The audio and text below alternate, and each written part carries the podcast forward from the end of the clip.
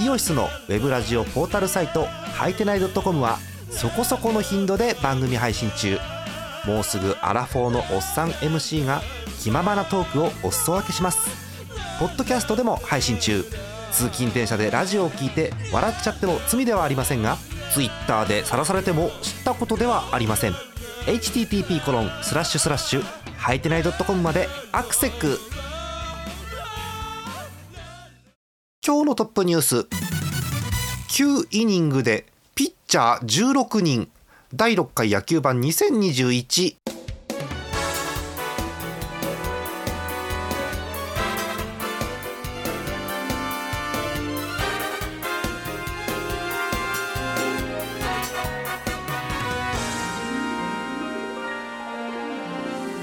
声がひっくり返ってしまいました。皆さんこんばんはジャーマルです。今日のお相手トーカさんです。よろしくお願いします。お願いします。早速トップニュースに行きたいと思いますよ。2週間ぶりですね。はい、はい、えー、トップニュースでございます。え9イニングでピッチャー16人ということでやばい人数ですねこれね。はい、えー、5月4日のことでございました。埼玉メットライフドームのゲーム西武オリックスえこの試合そもそもまずスコアがですね6対6の9イニング引き分けというひどい試合なんですけれども、えー、この試合、えー、まず、えー、オリックスがピッチャー7人。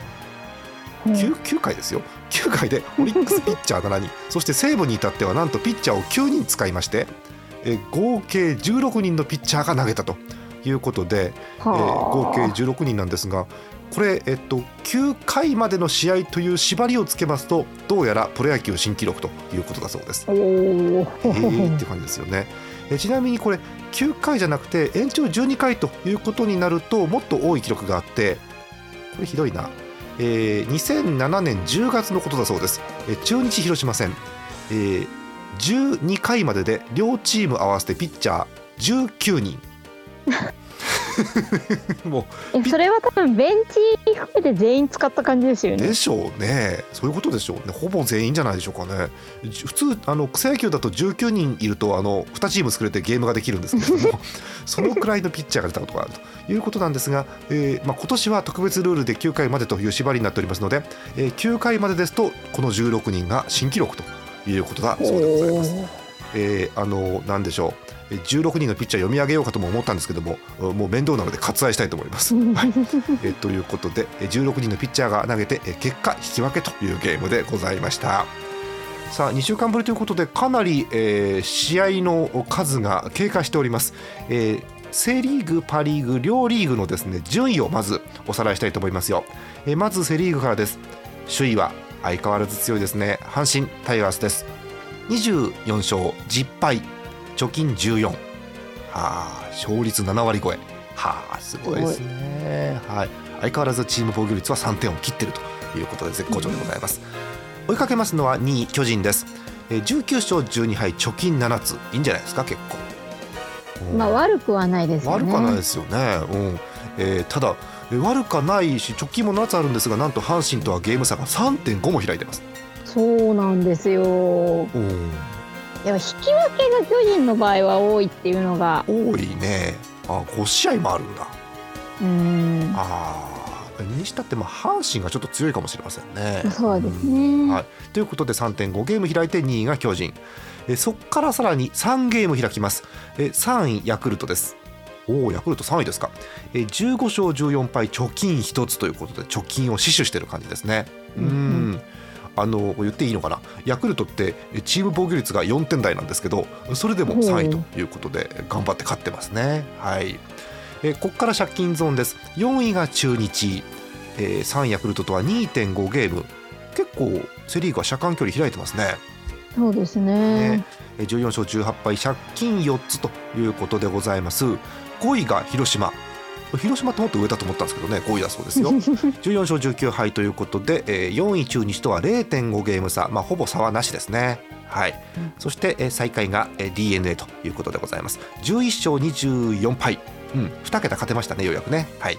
えー、勝率が3割1分4厘ということで厳しいです、えー、5位広島と4ゲームとあ4ゲームはなかなか1週間じゃひっくり返らないね。うん。そうですね、はい。えー、徐々に勝ち始めた d n a ということでございます。えパ・リーグ見たいと思いますよ。首位は相変わらず楽天です。わーお。もうずっとね楽天とソフトバンクがやり合ってる感じがするんですけれども。え首位楽天17勝13敗貯金4つ。貯金ぱ貯金4よつで首位なんですそうなんですね。そうジャイアンツは貯金7つで2位なんですけれども、うん、そうなんですセ・リーグとパ・リーグ違うんですねそこね、うんえーしかも楽天引き分け7つですうーん。すごいね。えーということで勝率5割6分7厘で首位でございます。うん、なるほど。えー2位です。首位楽天と0.5ゲームしか差はなくてソフトバンクです。うーん。貯金3つ。そして3位、えー2位ソフトバンクとまた0.5ゲームしか開いていません。えーロッテ。うーん。貯金2つ。うん。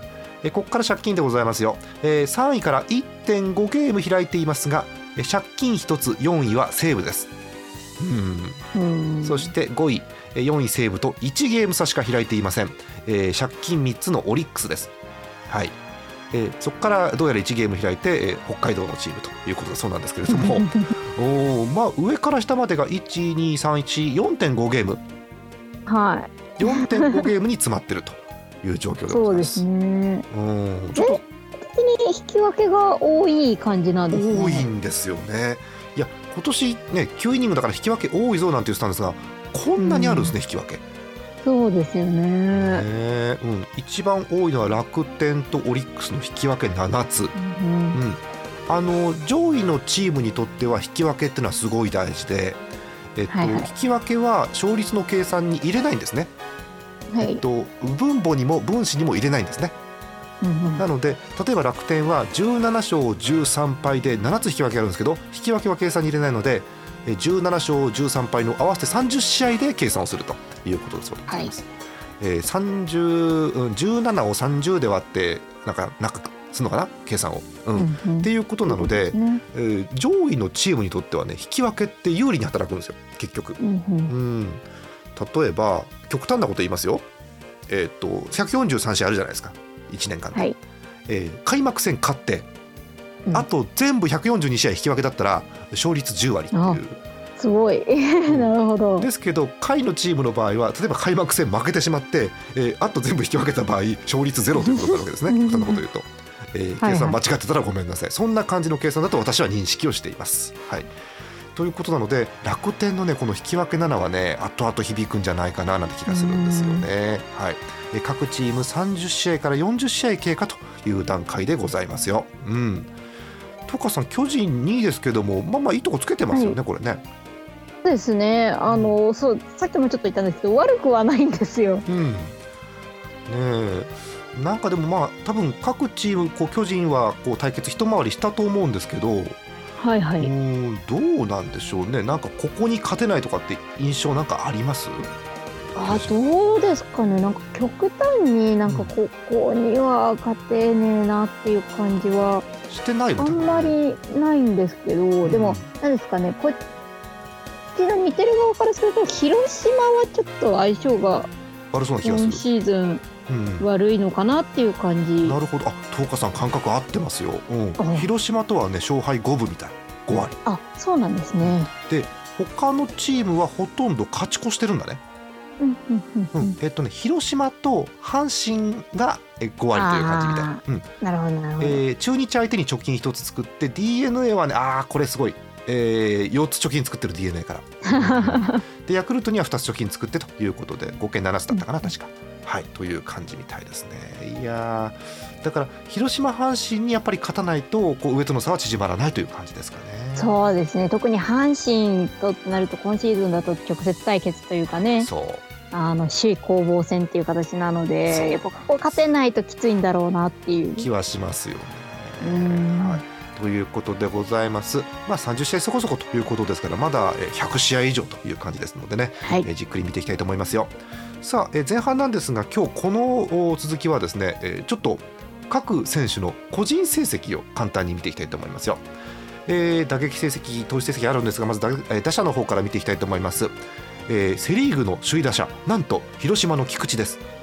えーうん守備の人のイメージですけどね、えー、1人だけそうですね3割5分超えのですね3割6分。すごい。打ってるね。えーそして打率、ねえーこの後中日の大島ヤクルトの村上などと続いて巨人の選手が見えないですよね。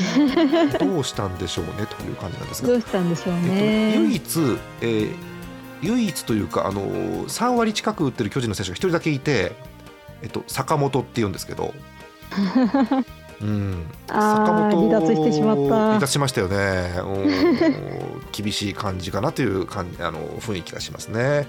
ホームラン見たいと思います、えーホームラン王はえヤクルトの村上10本うん。えヤクルトの山田10本やばいね。うん、えーついでに言うと阪神の佐藤も10本ということです。佐藤すごいですよね。なんかもう1年目だよねルーキーですよね彼。まあドラ1だけどこんなに打っちゃうとね。ねえ。おーいや打つぞ打つぞとは聞いてはいましたけどまあなん三振かこういうのって、うん。打つぞ打つぞって言われててそう。なんかこうあ蓋を開けてみたらまあルーキーだよねっていうぐらいしか打たない。そうそうマークされたりもするしね。じゃないですか。そうそうそうそう。打ってるっていうすごいですよこね。こ。数年見ないよね。1年目でドカーンって打つ人あまり見ないよね。確かにね、うん。うん。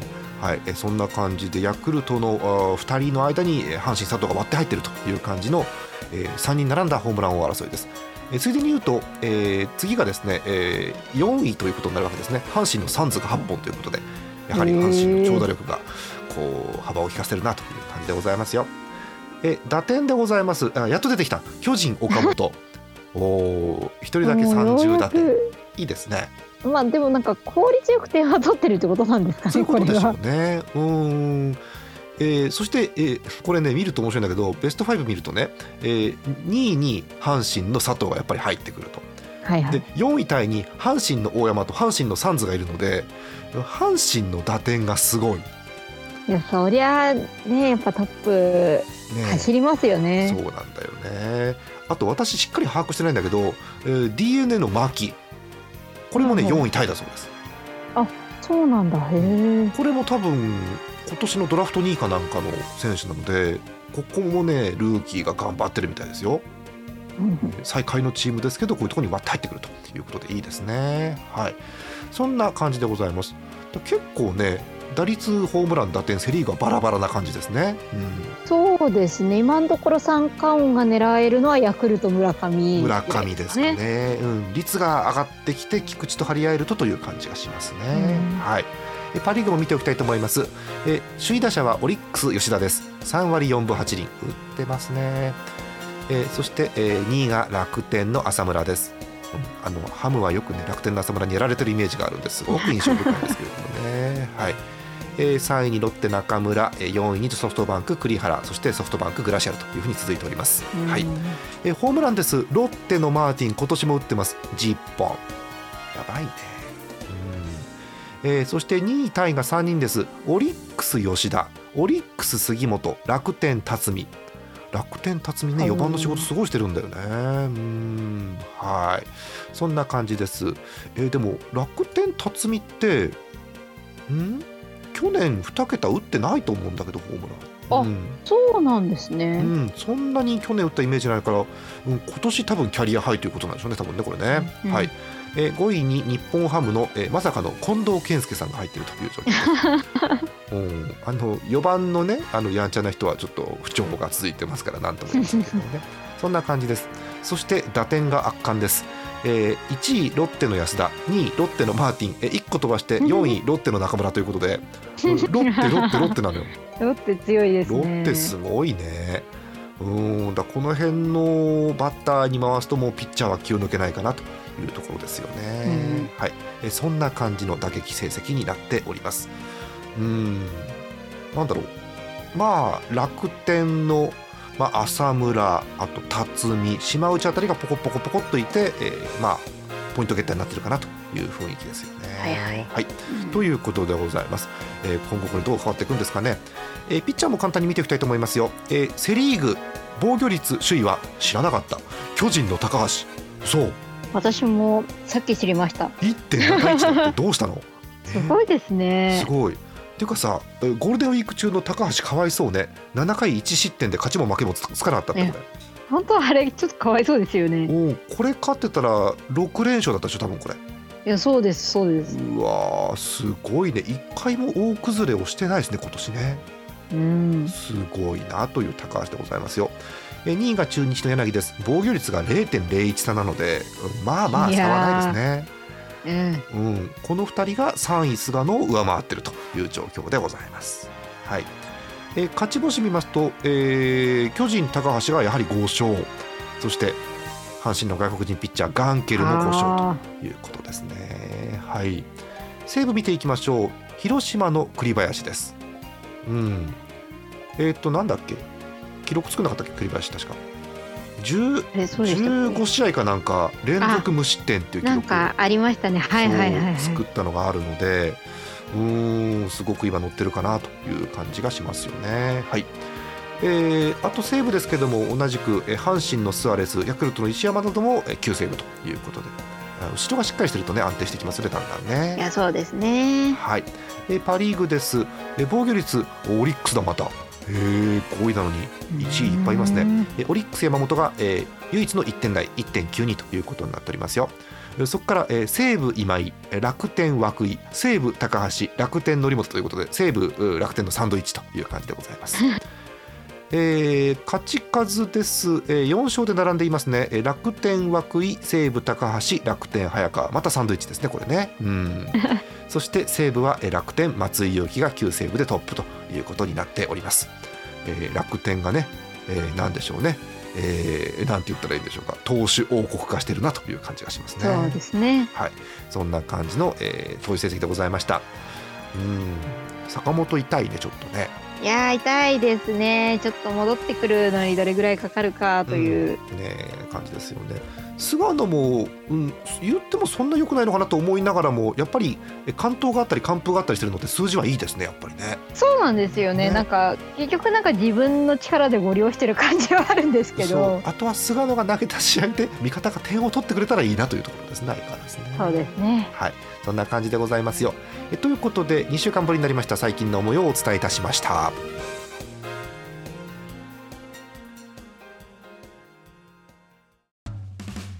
イオシスのウェブラジオポータルサイトハイテナイドットコムはそこそこの頻度で番組配信中もうすぐアラフォーのおっさん MC が気ままなトークをお裾分けしますポッドキャストでも配信中通勤電車でラジオを聞いて笑っちゃっても罪ではありませんが Twitter で晒されても知ったことではありません。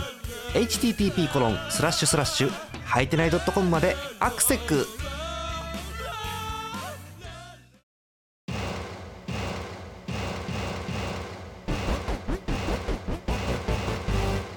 え後半お便りご紹介していこうと思いますよ。えまずセ・リーグからいきましょう。ラジオネームぬるぽおしょうさんです。ありがとうございます。ありがとうございヤます。クルトファンの方です、えー今日の結果えースワローズ抑えの石山投手のジャイアンツ戦の成績が悪いのが気になります。はあ、えー今日は一番やってはならないサヨナラホームランを打たれてしまう。ありましたね。うん。かっこ4番岡本選手にしかも逆方向。えー いいバッターなのでなかなか厳しいと思いますが頑張ってほしいです。ということですね。えーこれは、えー石山の成績かな、はい。えー巨人相手、えー4試合で、えー1セーブ防御率23.65、あららららら。あらら。らえーその他、えー阪神1試合広島4試合中日2試合横浜5試合あるんですがすべ、全て防御率はゼロです。おおで巨人にだけ。巨人だけやられてトータルすると防御率は4.5だそうです。あうん、かっこ気持ちちょっとかわいそうって書いてありますね、えースワローズの抑えとして石山投手頑張れということですね、えー追伸、えージャイアンツはテームズ選手アキレス腱断裂。あー。菅野投手右肘、うん。あ、うん、えー今日は坂本選手が右親指骨折とお怪我人が出ているので心配です。えースワローズも怪我人に泣いてきたのでできるだけ早く復帰できるといいですねというエールをいただいております。ありがとうございますそうあのねあの私もですねそうなんですよ。あの選手の怪我はね全然嬉しくないんですよ。どこのチームでも、おー。そうあのなんかいいいい野球を見たいだけなので。そうそう。はい。早く復帰できるといいななんて願っておりますよ。うん。まあこう考えるとジャイアンツ怪我人怪しくなってきましたねだいぶね。そうなんですよね。なんか今年こうなんかいいメンバーを長期間こうなんかスタメンに入れられてる状況があんまり作れてなくて、そのうんコロナとかもあったり、そうね厳しいよね。なんでまあまあ踏ん張りどころといいうかそれでも2位にいるっていうのをこう褒めるべきなのかどうかとそういう。ですね。だから唯一の救いはだから菅野があの調子悪いとか怪我したってなってもあの高橋が勝っているので今年は。そうですね。うんで多分中継ぎは中川かなんか出てきて、うんうんどうにかデラロサが逃げ切るという展開に多分なると思うんですけども、はい。うんこういう展開の試合が増えてくるといいのかなということですよね。うんジャイアンツの成績見てたら今村も踏ん張ってるみたいね結構ね。そうですね。防御率2点台ということだそうなんでいいですね。はい、そんな感じ。えヤクルト近況ありがとうございました。お、これは、うえっ、と、ひくらさんからこれは？はい。お、あ、ごめんね、あさん。めっちこんばんは。ゃ、めっちゃ撮ってるよ、今、大丈夫？うん。いい？はい。うん。えー後半撮っておりますよ、えーえー次のお便りご紹介していきたいと思います、えーお便りご紹介してからハムの話いきましょう、えー群馬県ミスチャさんです。ありがとうございます。ありがとうございます。えーソフトバンクファンの方です。あ年齢の欄にえー日ハム伊藤投手初勝利おめでとうございますって書いてある。もうありがとうございます。よかった。ありがとうございます。よかった、えージャーマネさん、東花さん、ひくらさん、こんばんは。関東のホークスファンミスチャです。ゴールデンウィークはどこにも行けず野球観戦もあまりできない状況でしんどい試合結果を見ながらの投稿です。今回もトピックスです。ということでホークストピックス。先発投手陣が炎上止まらず。うん。厳しいね、チームの失点合計もぐっと増えました。先発が7回までなんとか試合を作ってくれないと点々点。そうですね。わかりますよ。うん。次守護神森投手が左肘炎症で抹消。そうなんだ。1週間程度入院し治療へ。ただでさえ投手陣が炎上気味なのに点々点。厳しいですね、えー次。えー4月のことでございます。4月30日オリックス戦。8回9回。モイネロ投手と岩崎投手が2点差を守れず逆転サヨナラ負け泣きそうです。うん辛い、えー次。そういえば点々点。昨年一昨年はバンデンハーク投手やムーア投手と外国人先発投手がいましたが今年は点々点えースチュワート投手覚醒派よということで期待されてますね。うん、えーそして最後元日ハムマルティネス投手好投でホークス久しぶりの完封リレーと明るい話題来ましたね。よかったですね、えということでございますよ。え最後えジャーマネさんひくらさんよければマルティネス投手の特徴を教えてくださいという感じで締めてあります。はい。えーマルティネスはそうあの日ハムに23年いましてそこからソフトバンクということで頑張ってるんですけれどもなんでしょう？マルティネスってあまりなんだろう、えっと、1年目に確か2桁勝ったんですよ、えー負けも多いけどう勝ちも多かったみたいな感じの成績だったと記憶してるんですがなんか真面目な外国人の方だったなっていう印象なんですよね。ん。そうですね。ねえ。なんか坊主にしなかったっけ？マルティネスってなんか急に坊主にそうなんかうん。急に坊主にしてたいえー、や多分日本は暑かったのあーそういう使ったんだ性格とかじゃねえんだあー気温が高かったのかな？うん。あのいい選手だったと記憶していますすごく。あの怪我とかでチャンスに恵まれなかったなっていう印象はあるんですけれどもね。はい。なので多分もっと勝つと思いますよマルティネス。うん。ああもっと勝つと困るんですよ。そうですよ。危ない危ない。そう。ソフトバンクですからね。勝ったら困るんですよ。うん。はい、えーという感じです。まあソフトバンク投手陣が厳しいということもあってですね。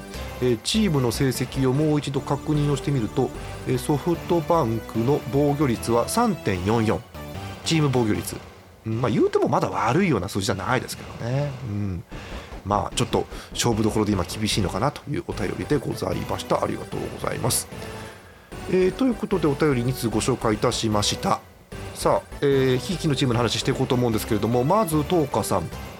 はいはい。えー巨人はちょっと前半で、えー前半のコーナーでちょっと選手の怪我心配なって話をしたんですがはい。言うても点取れてますよね巨人。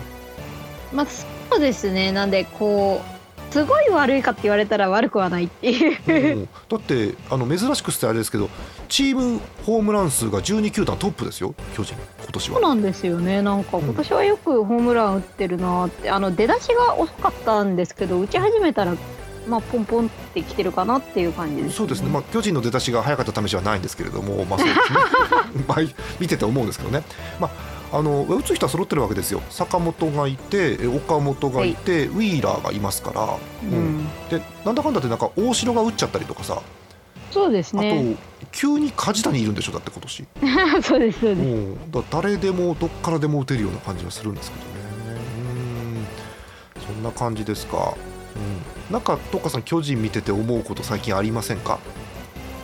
そうですね。あのうんまあ亀井君がちょっとパッとしないかなっていう気がするんですけど。まあ最初の時にねパッとしすぎた感じはするのでちょっとハンドル切てるのかなあとまあ代打で出ることがやっぱり増えたのであ、まあどうしてもこう目立つ機会っていうのは減ってくるのはしょうがないなというのも分かってはいるんですけどね。まあ、若手が徐々に疲れてきますからベテランがひょこっと出てくるチャンスがまたあるかもしれませんね夏とかねそうですね。はい、うんまあ勝負どころでね亀井の一発とかだとチームわっと盛り上がりますからね。うんはい、ということでございます。えーさて、えー久々にちょっと日ハムの話をしてもいいかなという雰囲気に日倉さんなってきましたね。そうですねうん、野球してない？最近。そうなんですようんあの何ですか？コロナ明けから、うんまあ、コロナも結構大変だと思うんですけどね。うん、日ハムはあのなんでしょう野球盤来週休むよって言った途端コロナがわっと出てですね大変なことになったんですけれども。うん、ここ3日間でようやくそのあのお休みの期間から戻っていいよって選手が徐々に出始めて球団からも発表が出てるというところではあるんですが、うん、あれ不安なのはあのい飯山さんいるじゃないですか。いますね。2回目なんですよねコロナかかってるの。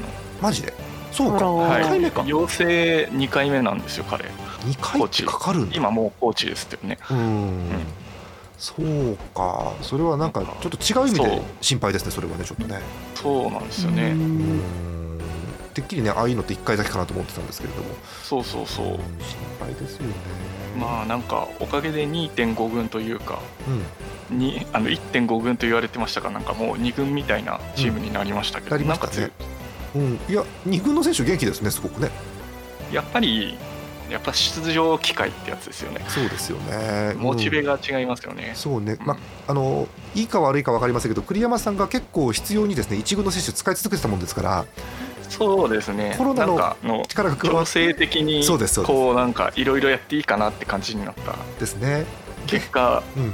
うまいこと回りましたね。そう若手がわーっと出てきて、うん、あれすごいよね。磯端。足速いの、あれ。ねなんか読めない名前の人とか 知らない人とかばっかりいや50旗と結構ね読みにくいんですよ。そうです、うん50旗ね五十嵐はねうん、50って書いてね読むけど磯畑。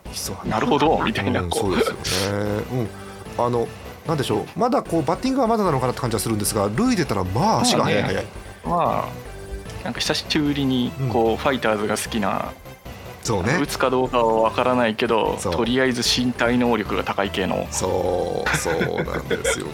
すごく楽しみな選手が出てきたなって気がしますよね。えー磯端亮太選手です。23歳中央大学から日本ハムということでございますよ。うん、うん。まあ外野手で、まあ、前評判もすべてもとにかく足が速いという前評判ですよね。そうですね。うん。はい楽しみ。うん。まあ、あとは若手もどんどん出てきてる中あのお調子者が元気になりましたねまたね。いやまあ夏男なんですかねそういうとこなんですかね。あの特にやっぱり目立ってるのが杉谷がですね。えですねえええコロナを挟んで2試合連続ヒーローインタビュー確か。なんかそんなんでしたねうん。まあ1試合目は朝もう大喜びに違いないと思いながら1試合目はあの押し出しでヒーローインタビューでどうしようかと思ったんですけどあの 今季無安打でヒーローインタビューでどうしようかと思ったんですけれども、えーちゃんとコロナ明けにはねあの頑張ってやってくれててねうんそうなんですよねという感じです。えーまあもう私はあの野球が始まったという感じがしてちょっと満足をしてるんですけれどもひくらさんなんかあと日ハムで話したいことあります？日ハム日ハムとちょっと違うんですけど、あはいどうぞ。大谷が元気だな。毎週言ってんでしょ？大谷元気だよね。あのあの母の日デーみたいなので、はいはいはい。大谷の母親との写真が出てたんですけど。えっと小さい頃の写真？そうそうそう、うんあったね。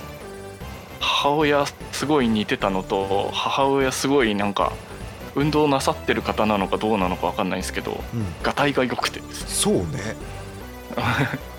そんあな血統だなと思いながら。うんうん。あのーあの失礼ですけどあの間違いなくお母さんの子ですねこれはね。間違いないそですね。う。いやいいいいいい体してましたね。そうですか。うん。いやうん。なんかいいないいな。こうこれは強そうだなみたいな、ねうん、ぜひね、あのー皆さんも画像探してみてください、えーありますんで、そう。えーあのー電光掲示板にワッと出たやつです確かね。そうですよね。そうそうそうそうそう。2枚出たうちのね片方が。あーそういや結構背の高い方なのかなと思いながら、うん、確かに大谷のお母さん情報って聞いたことなかったですね。確かにね。聞いたことなかったんで、うん。あ似てるなと思って1枚目はこうなんかうん。しゃがあのちっちゃい頃の大谷としゃがんで一緒に撮ってる写真で、うん。似てるなと思って2個目はあの小学校かなんかで立ってる写真になってるんですけど、うん。いやいい体してるな これはスポーツあの確か父親がうん。少年野球のうん。監督かなんかやってるんですよね、そう大谷なんだそうなんだ。だからまあそっち系かなと思ったんだけど多分嫁もめちゃくちゃ運動できる系だったんだろうなと思いそながら。っんな感じするよね。うんていうような感じで撮れる写真でしたみたいなこなるほどね。うちょっとずれた感想になっちゃううん全然いいですよ全然いいです。よ、うん、あそもそもずれた番組ですから大丈夫ですよ、うん。あ私ね今画像を見つけましてあのディスコードの方に、あの貼ろうかと思います。皆さんは各自で探してくださいね。はい、えー貼ります。どうぞ。これですね？あそうそうそう。ねすごくない？う。んーすごいですね。うん。確かにこうアスアスリートっぽいそう。体っていうんですかね。体してるよね。うん。うん、がたいが良いいい肩幅がいいですね。うん、そう。そうそうそう。ああ、体幹強そうだなと思って。えーいやでもこれあの大谷翔平すごく大事に育てられてる感じしますねこれはね、うんでもね。うん。うん。えーと大谷可愛いんですよね。うん大谷可愛いとか言い始めるともうね大変ですけどね。ね。食べちゃいたいって言われてましたしね。それはあの監督ですよね、それはね。物議をいつも醸すね、そう、物議を。栗山監督です気持ち悪いこと以外は名監督と言われる。ど。そうなんですよ。気持ち悪いの部分なんですよね。そうですね。あの栗山監督がこんな気持ち悪いこと言いましたっていうのが新聞の見出しで出てうん嘘だろうと思ったら本当に言ってるっていうね。そうですよね、うんソースを出せって言う前にソースなんだよなっていう。ねそう普通にあるっていうね、はい。えーということでそんな大谷がまあ絶好調という感じですよね、うん。ホームラン王はあるよねこれねうっかり、そうですね狙えそうな感じはありますね。うん。まあ、中にはホームラン王になりそうになればなるほどもう二刀流やめたらっていう方もいるんですけれどもね、うんまあ、いろんなご意見がありますよね。うん。はい。ということでございました。えーということで、え2週間空きましたけれどもね、えーセ・パ両リーグお便りと我々の推しのチームの近況ということでお話ししていきましたよ。えーさあプロ野球続いてまいります。明日のゲームです。5月11日火曜日のゲーム予告先発出ております。ご紹介しましょう。まずセ・リーグです、えー甲子園球場阪神中日は西対小笠原、えーそしてもう1試合だけですね。横浜スタジアム d n a 巨人は大貫対戸郷ということになっています、えーパ・リーグに行きます。楽天生命パーク楽天西部は岸対ダーモディ。えー、ダーモディ？えー。あもういいえー。え次です。ペイペイドームソフトバンクロッテは武田対二木。そして東京ドームです。日本ハムオリックスは金子対宮城ということになっています。えいろんな地上で2試合が5時45分からプレーボール。え残りの試合は6時からということになっています。うん。あの個人的にはいつまで試合できるんだろうっていう不安にはちょっとなってるんですけれども。いやーうん。難しいですよね、うん。札幌もなんかすごい数出てますしね、うん、いろんな都道府県で過去最高という感じになってるんでちょっといろんな変更等もあると思うのでちょっと毎日情報は見ようかなと思ってるんですけれども、そうですね、まあ、とにかく選手とお客さんの、まあ、健康が一番ということですからね、はい、そんな感じです。えジャイアンツは相変わらず統合ということで、統合ちょっとこの前ね、崩れましたけど、でもまあ頑張ってますよね、すごくね。そうですね。あのーで去年すごい良かったんでやっぱり少しこう警戒されるというかうん、うんうんいろいろ攻略もされてきてるんだろうなっていう感じは受けますけどそれでもよく頑張ってくれてるなという印象ですね。ですね、うん巨人としてはやはり DNA の DNA を早めに叩いて、えー首位阪神をかけたいなということですよね。はいえー日本ハムはこう熱い熱い、えー最下位争いをオリックスとするということでございます。えー、2連戦ですのでね、えーこれうっかり、えー日本ハムオリックスに2連勝ということになればこれは最下位が逆転ということになりますので頑張ってほしいなということですね。えー日ハムのホームゲームで東京ドームの試合ということだそうでございます。えー金子のチッヒーが出てくるということですね。はい。ということです。えー最後に1通だけお便りご紹介して終わりましょう、えー北海道ラジオネームゼスアット農家さんです。ありがとうございます。ありがとうございます。日ハムファンの方です、えー、ふつおた。テレビ中継が終わってもえーラジオでタイムラグなく聞けるように1.7メートルの FM アンテナを掲げました。おえこれでラストイニングが楽しめますということで。あの猫のね、うん、そう。あの猫の、えー最終回同時視聴 YouTube を最近やってるんですけどあのテレビでやってて YouTube の微微妙な遅延をかましても、うん。あれなんですかね。 DAZN で見るのとの差は出るんですか出ますね。テレビの方が テレビ &YouTube の方が早いですね。やっぱり。テレビを見てそれを見て YouTube にコメント打った方が早いですねうん、だからあのおおこれ太田の座席で太田どうなるかなと思って YouTube で私喋ってたらコメント欄にゼスさんが「太田てんてんてん」って言っててあもうこれダメなんだと思いながら見るんですよねそれをね。ああなるほどね、でそれがあのネタバレゼスさんのネタバレコメントがすごく楽しくてやってるんですけどもう公認なんですよこれはね。えそれがなんと北海道、えー急に地上波のテレビ放送終わるんですって。時間切れにまそうですね。そう。いやそうなまあ終わりますね。そうなった時に、えー別の媒体で聞こうと思っても、えーいわゆる、うん。えーラジコとかで聞くとラジコもやっぱ遅延があるんですよ、そうですよね。だから。そうそうそう。いや遅延は結局テレビがえーっと今もううちも CS 入ってないんであそうなんですけど。うん。うん。そうなんですよ。でやっぱ遅延を減らすためにえー、1.7メートルの FM アンテナを掲げましたと。FM アンテナを。上げましたということだそうです。なるほどと思ってはい、えーということであゼスさんもねこう日ハムちょっと調子悪いですけど最近調子が上がってきたので、えーまあ、見るのが楽しみですねという感じのお便りというふうに私は理解をしました。はい、ということで引き続きコメントもお待ちしてますよ。えー番組では皆さんからのお便りをお待ちしております。えージャーマネドットコムの投稿フォームからお送りください。えー野球版特設の投稿フォームがありますのでそこから送ってください。お待ちしております。じゃあ、えーぬるっと終わりにしましょう。次回は来週月曜日です。本日のお相手ジャマネット。演舞の10日とあひくらでしたまた来週です。おやすみなさい。